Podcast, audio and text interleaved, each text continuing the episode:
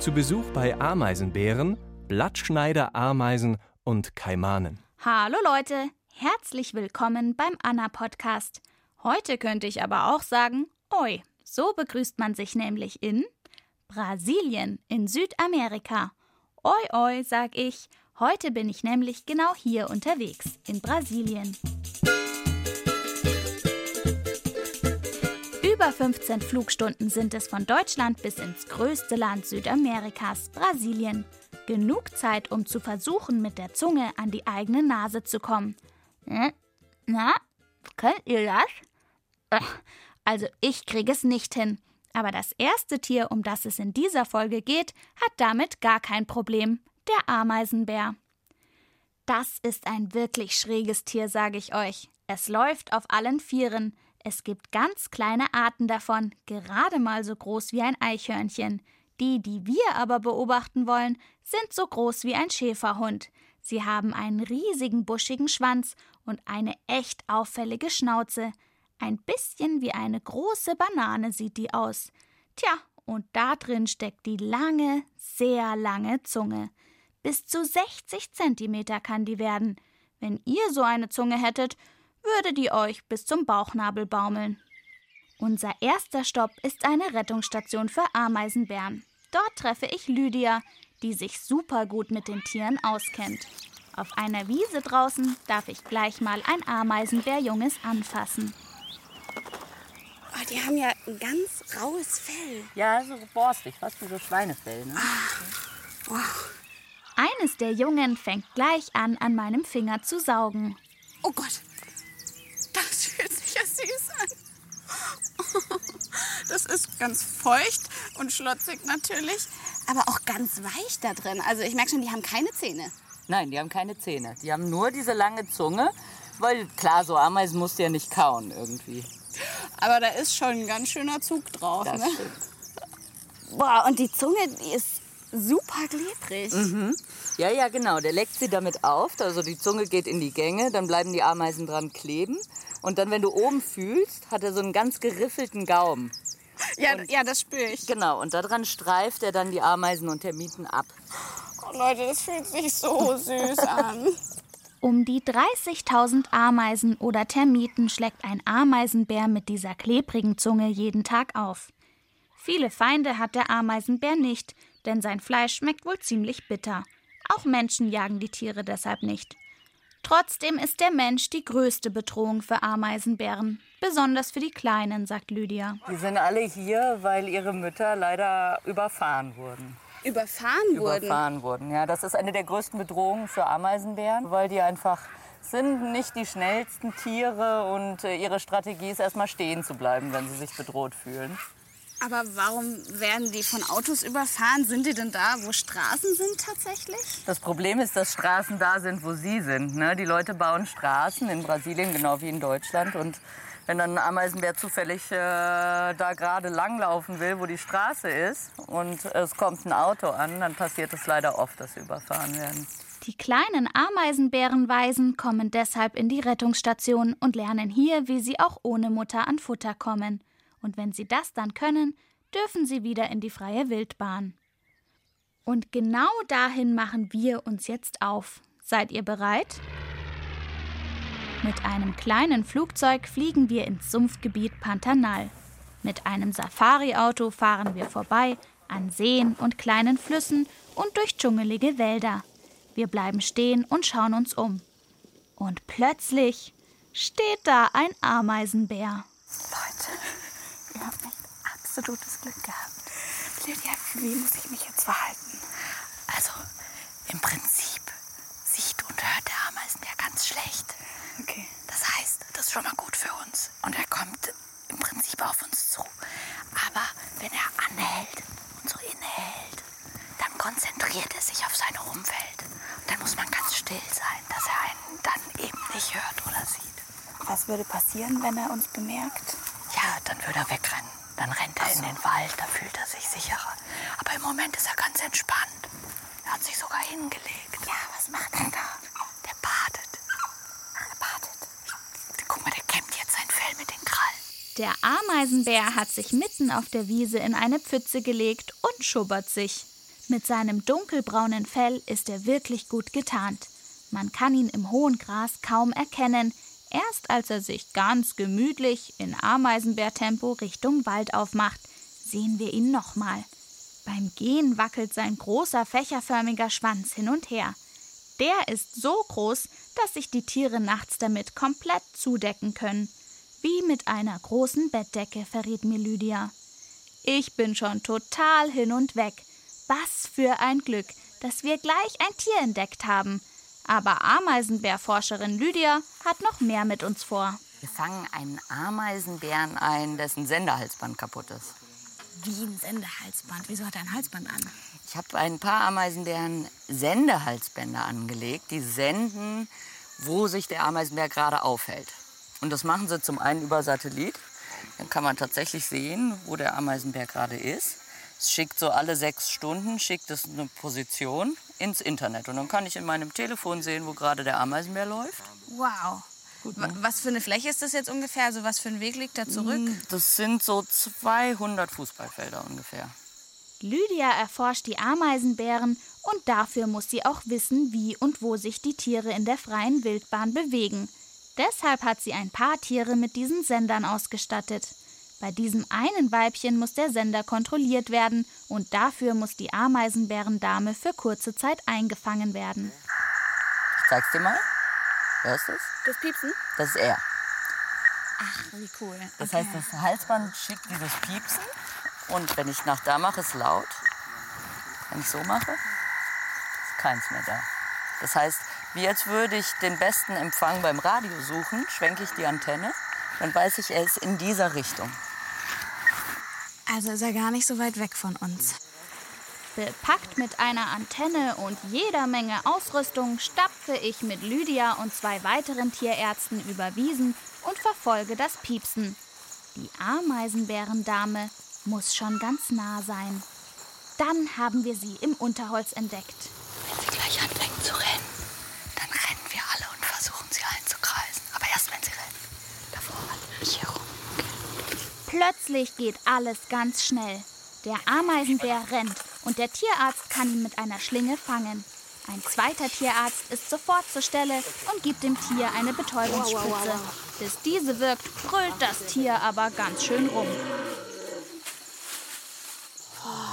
Solange sie noch nicht schleppen, müssen wir noch leise sein. Oh Gott. Die tut mir jetzt auch ganz schön leid. Ganz verzweifelt. Ja, das ist immer so ein Moment, der nicht schön ist. Aber hinterher schläft sie. Okay. Und dann schläft das Ameisenbärweibchen tief und fest ein. Meine Chance, mal genauer hinzugucken. Jetzt sieht man hier die großen Krallen vom Ameisenbären.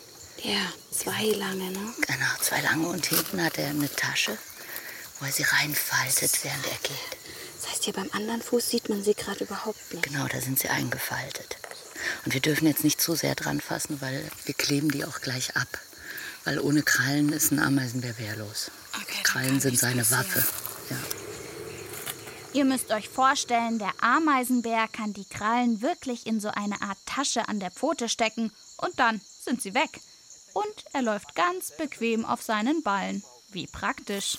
Also das hier ist jetzt dieser kleine Radiosender, den wir ihr jetzt ins Haar machen. Das hier ist die Antenne. Und dann dieses kleine Ding reicht schon, dass man sie eben mit dem Piepen finden kann, mit der Antenne. Also dieses Ding sendet die Signale. Richtig. Lydia kontrolliert das kleine Senderkästchen. Alles passt. Dann darf die Ameisenbärdame wieder aufwachen und auch abhauen. Weil die Beine von der Betäubung noch wie Wackelpudding sind, tapst und wackelt das Tier ganz langsam davon. Ja, da torkelt er davon, unser Ameisenbär. Äh, ja, aber wirklich. Der Arme braucht noch ein bisschen, bis er richtig aufwacht. Aber das wird er ganz bestimmt. Unglaublich, diese Ameisenbären. Was für ein Glück, dass wir wirklich welche entdecken konnten. Auf ein Treffen mit einem Ameisenbären ist das zweite Tier, das wir hier in Brasilien genauer kennenlernen wollen, sicherlich nicht scharf. Anna und die wilden Tiere. Der Podcast. Unterwegs in Brasilien. Ich stapfe immer noch mit Tierforscherin Lydia durch das Sumpfgebiet Pantanal. Jetzt besuchen wir eine Stadt. Eine Megastadt. Sie hat 8 Millionen Einwohner. Das sind so viele Leute, wie in New York City wohnen oder so viele, wie in der ganzen Schweiz leben. In der Stadt, die wir besuchen, gibt es Polizisten, Arbeiter und Arbeiterinnen, Soldaten und natürlich auch Vorsicht, wo du hintrittst. Wir sind mitten in der Stadt. Und wie in jeder Stadt gibt es auch Straßen. Oh ja. Guck mal hier. Ja, da sieht man sie schon. Schau mal, da tragen sie die. Ach, wie cool. Die halten die auch aktiv sauber. Eine Straßenreinigung gibt es in dieser Stadt mitten im Wald also auch noch. In dieser Ameisenstadt. Das habt ihr euch bestimmt schon gedacht, oder? Genauer gesagt ist es die Stadt der Blattschneiderameisen. Die leben nicht in einem Ameisenhügel, wie ihr ihn vielleicht aus dem Wald kennt. Sie leben im Boden, genau da, wo ich gerade stehe. Man sieht einen kleinen Trampelpfad durch das Laub am Boden führen, so sauber, als wäre jemand mit dem Laubbläser durchgegangen. Und auf diesem Pfad schleppen die Blattschneiderameisen Blätter von links nach rechts. Okay, also sie tragen ihre Blätter in die Richtung, also muss die Quelle irgendwo da sein. Schauen wir Genau. uns das mal an. Oh ja, hier marschiert eine hoch. Woher weiß sie, dass es jetzt da oben die guten Blätter gibt? Das haben ihr die Ameisen gesagt, die du hier vom Baum runterklettern siehst. Das sind nämlich die Späher. Die gehen in den Baum, suchen gute Blätter und wenn sie welche gefunden haben, kommen sie wieder zurück und setzen eine Duftspur. Und dann kann diese Ameise zum Beispiel der Duftspur folgen. Aha, die Späherin macht also genau das, was der Name sagt. Die sucht nach guten Blättern. Richtig. Und die Ameisen, die jetzt da hochkraxeln, die besorgen dann die Blätter? Genau, die schneiden die am Stiel ab und lassen sie auf den Boden fallen. Kaum ist das Blatt auf den Boden gesegelt, warten hier die nächsten Ameisen und beißen das Blatt mit ihren scharfen Mundwerkzeugen in kleine Stücke. Und das machen sie drei Monate. Danach sind die Kieferzangen stumpf. Und dann? Suchen sie sich einen neuen Job. Und was ist der neue Job? Das ist genau das, was diese Ameise hier unten gerade macht. Dann tragen sie nämlich die abgeschnittenen Blätter zum Bau zurück. Ah, also diese Ameise war vorher auch Blattschneiderin und jetzt ist sie Transporteurin. Genau. Die Arbeit geht den Transporteurinnen nicht aus. Ihr glaubt gar nicht, was das für ein Gewusel zu meinen Füßen ist. Ein Blatt nach dem anderen wird zum Eingang des Ameisenbaus, ein Loch im sandigen Boden getragen. Ich finde in meiner Hosentasche einen kleinen Zettel und habe eine Idee. Ich bitte Lydia um einen Stift. Okay, dann kann ich ja jetzt da meine Botschaften draufschreiben. Hey, nicht spicken. Ich bin jetzt super gespannt, ob die Ameisen tatsächlich die Papierschnipsel mitnehmen und in ihren Bau bringen. Wäre doch nicht schlecht, wenn die Ameisen für mich den Postboten spielen würden, oder meint ihr nicht? Und sie nehmen mein Zettelchen sogar hoch. Ha, sie tragen es, äh, nicht Richtung Ameisenbau, sondern in die entgegengesetzte Richtung? Warum war das jetzt nichts? Ja. Ameisen sind ganz schön clever. Die haben nämlich einfach geschnallt, dass das in ihrem Bau nichts zu tun hat und tragen es Richtung Müllhalde. Müllhalde. Kannst du Müllhalde. mir das auch zeigen? Klar, die ist riesig. Etwas entfernt vom Ameisenbau zeigt mir Lydia einen riesigen Sandhaufen. Wow. Woher kommt denn der ganze Sand? Naja, so ein Nest geht ja tief rein. Also es gab mal ein Experiment äh, von Forschern, die haben mal ein verlassenes Nest mit Beton ausgegossen, das aushärten lassen und das dann ausgegraben. Und die konnten tatsächlich zeigen, dass das neun Meter tief geht, elf Meter im Durchmesser mit mehreren hundert Kammern. Die haben auch gerechnet, es müssen so circa 40 Tonnen Sand aus so einem Nest transportiert werden. Und dass die es nicht Korn für Korn machen müssen, vermischen die das so mit Speichel und dann kommen diese kleinen Bällchen, die du hier siehst. Und das ist so die perfekte Ameisentrageportion, so ein Bällchen. Das heißt, auf der Müllhalde liegt jetzt dieser Sand. Was wird da noch raustransportiert? Alte Pflanzenmaterialien, tote Ameisen natürlich. Das heißt, hätte jetzt eine Ameise meine kleine Zettelbotschaft in den Bau reingetragen, hätten sie dann da festgestellt, okay, die ist nichts und dann wäre sie hier gelandet. Genau, so tragen sie sie einfach weg und schmeißen sie dann irgendwann weg. Aber was aus dem Bau in den Müll wandert, landet hier. Riecht wesentlich besser als, unsere, als unser Müll. Das stimmt. Sowas von clever, diese Ameisen. Und das ist ja noch nicht alles. Schließlich geht das meiste ja unter der Erde ab. Wer genau weiß, was da unten mit den ganzen abgeschnittenen Blättern passiert und wo dieser Tunnel im Boden hinführt, ist Ameisenexperte Peter. Er hat nämlich eine Blattschneider-Ameisenkolonie in einem Terrarium, ein gläserner Kasten, groß wie ein Kleiderschrank, und dort kann er sie genau beobachten. Dieser Tunnel, der verzweigt sich dann in verschiedene Gänge und die Gänge enden dann in sogenannten Pilzkammern, also in vielen hundert Kammern, wo sich ein Pilz befindet, der als Nahrung für die Ameisen dient. Und das ist dieses riesige graue Ding hier? Genau, all das, was wir jetzt sehen, ist eigentlich unterirdisch in, in, in Kammern und das ist eben dieser Pilz, der hat diese graue Farbe und wird dann mit den Blattstücken versetzt. Also die Ameisen zerkleinern die Blattstücke, legen das in den Pilz rein und der überwuchert dann dieses äh, Blattwerk und dient dann wiederum den Ameisen als Nahrung. Wie genial ist das denn? Die Ameisen zerkauen im Ameisenbau also die Blätter, spucken sie wieder aus und aus dem Brei wächst dann so ein Pilz. Okay, es klingt ein bisschen eklig, aber ist doch wirklich praktisch, denn von diesem Pilz ernähren sich die Ameisen dann wieder. Die Jungtiere, also die Larven und die Puppen und die Eier, die sind alle verteilt in diesen winzigen Kammern hier, äh, in diesen Lücken zwischen dem Pilz und das ist dann auch überall gleich. Das heißt, wenn die zur Welt kommen, dann haben die auch sofort was zu futtern. Ja, die werden also als Larve werden die noch von den Arbeiterinnen gefüttert und wenn sie dann verpuppt sind und sich dann zu einer entsprechend fertigen Ameise entwickelt haben, dann ernähren die sich selber von dem Pilz. Abgefahren, oder? Die Babys, die Larven, wachsen also sozusagen in der eigenen Vorratskammer auf und können einfach die Wände auffuttern, um größer zu werden. Und wo es Babys gibt, kann die Mama ja nicht fehlen, oder? Die gibt es auch. Das ist die sogenannte Königin. Und bei dieser Art ist es eben nur eine einzige Königin, die das Ganze steuert. Wo ist die? Da bin ich ganz ehrlich, die habe ich auch seit 15 Jahren nicht gesehen. Die Königin erkennt man daran, dass sie ein gutes Stück größer ist als alle anderen Ameisen, aber sie ist eben immer gut versteckt. Und wenn sie stirbt, stirbt das ganze Ameisenvolk mit. Also wenn auf ein Tier der Satz klein aber oho passt, dann wirklich auf die Ameisen und ganz besonders die Blattschneiderameisen mit ihrem praktischen Pilz unter der Erde. Bin weiter im brasilianischen Dschungel unterwegs. Nach Blattschneiderameise und Ameisenbär geht's in dieser Folge vom Anna Podcast noch auf eine Expedition auf den Fluss Rio Negro, den schwarzen Fluss. Und ziemlich schwarz und dunkel ist es auch. Ich bin gerade mitten in der Nacht auf dem Rio Negro in Brasilien unterwegs. Und diese leuchtenden Augen, die gehören dem Brillenkaiman. Dem will ich heute mal so richtig tief in die Augen schauen. Wie bunte Drachenaugen leuchten um mich herum viele, viele Augenpaare der Brillenkaimane aus dem Wasser. Das sind Krokodile, genauer gesagt Alligatoren. Ihr habt sicher auch Lust, die Reptilien noch genauer kennenzulernen, oder? Deshalb treffe ich am nächsten Morgen Klaus. Er lebt hier am Fluss und nimmt mich in einem kleinen Holzboot mit auf der Suche nach Kaimanen.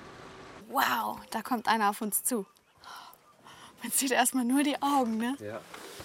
Ja, so ist der Kaiman gebaut. Ne? Die Augen bleiben außerhalb des Wassers. Und die Schnauze ist flach, die Nase kann auch außerhalb des Wassers liegen. Und die Ohren, die sieht man sehr schlecht, die sitzen aber auch da oben. Das heißt, wenn der auftaucht, dann kann er sofort die Lage checken, sieht, was so los ist und kann auch sofort atmen. Genau. Und kann auch sofort wieder abtauchen, ist verschwunden. Habt ihr schon mal ein U-Boot auftauchen sehen? Da sieht man zuerst nur dieses Guckrohr. So ähnlich sieht es beim Kaiman auch aus. Nur Augen und Nase ragen aus dem Wasser. Klaus will mir aber mal ein Tier in seiner ganzen Größe und Pracht zeigen. Ja, ich würde sagen, wir suchen einfach mal einen, der irgendwo am Strand sitzt. Das wäre cool. Wow, da ist einer an Land. Ja, schon ziemlich groß, ne? Ja, doch. Wie groß wird er ungefähr sein? Von hier schwer zu sagen, aber die werden bis zu zwei Meter groß. Boah, Wahnsinn. Und was macht er jetzt da an Land? Er ist an Land gegangen, um seine Körpertemperatur auszugleichen. Die sind ja wechselwarme Reptilien und die müssen immer arbeiten, um ihre Körpertemperatur der Umgebung anzupassen. Und dann gehen sie schon mal raus zum Beispiel in die Sonne und dann wieder zurück ins Wasser. Das ist so die Art, die sie haben. Mit Klaus traue ich mich sogar an Land. Wir steigen aus unserem kleinen Holzboot zu den Kaimanen, die sich am Sandstrand sonnen. Boah. Geh ruhig vor. Ja, geh du ruhig vor. Wir kommen so nah ran an das Tier, dass ich sogar das Körperteil erkennen kann, das dem Brillenkaiman seinen Namen gibt. Zwischen den Augen erkenne ich einen halbrunden kleinen Knochen. Der sieht aus wie der Steg einer Brille, also diese Verbindung zwischen den zwei Gläsern, die auf der Nase sitzt. Ja, und deshalb heißt der Brillenkaiman Brillenkaiman.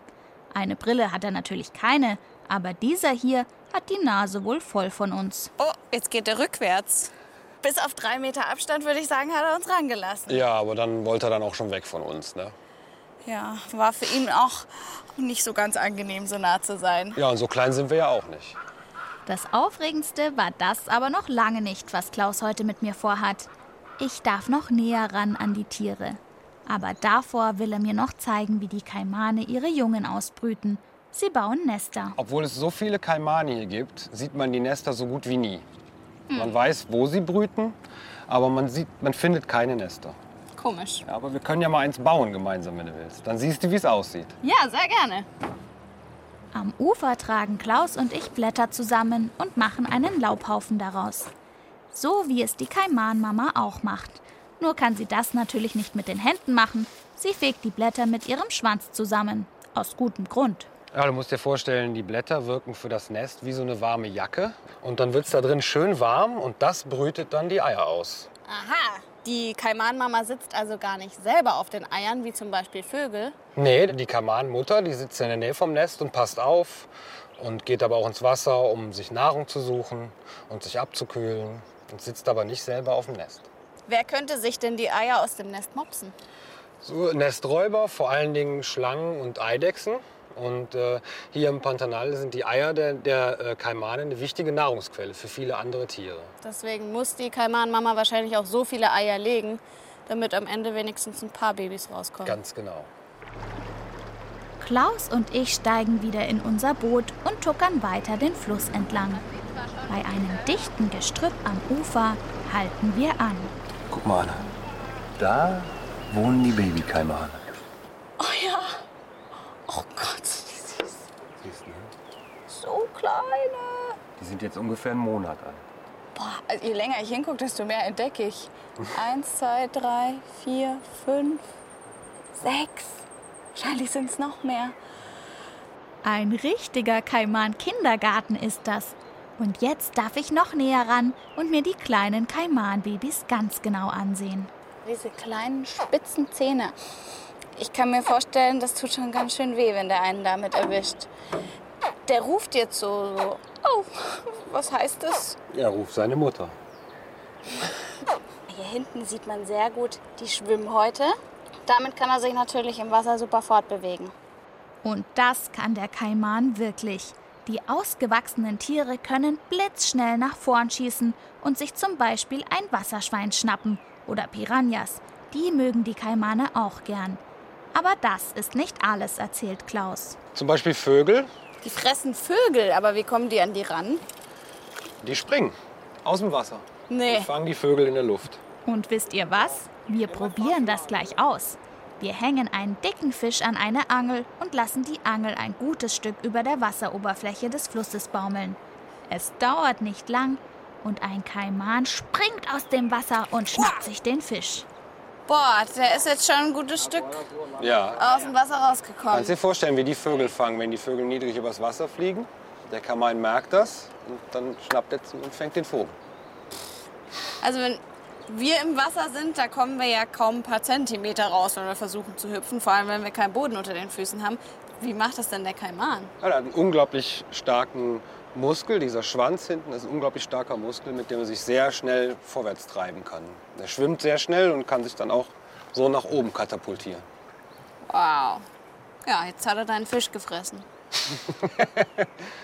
Und was aus dem Fisch dann wird, wenn ihn der Kaiman verspeist hat, das zeigt mir Klaus dann auch noch. Wir haben Kaimankacke gefunden. Die scheint ein bisschen älter zu sein, denn sie ist sehr, sehr trocken. Aber warum ist die denn weiß? Ja, beim äh, Kaiman ist es anders als beim Menschen so, dass Urin und Kot an einer Stelle zusammenkommen im Körper und noch aus einer Öffnung rauskommen. Und der Urin färbt den Kot so hell.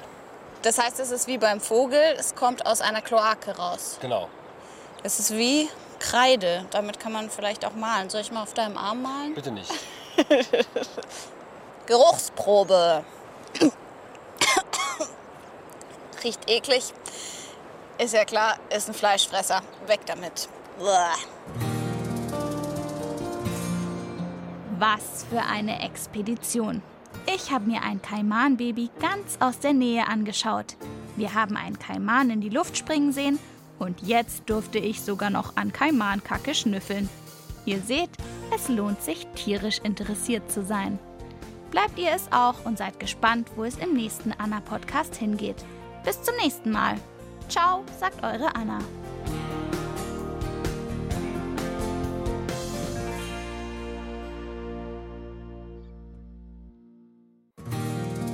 Kennt ihr eigentlich schon den Checkpot? Mein Kollege und Freund Checker Tobi hat jetzt nämlich auch einen Podcast. Hört doch mal rein.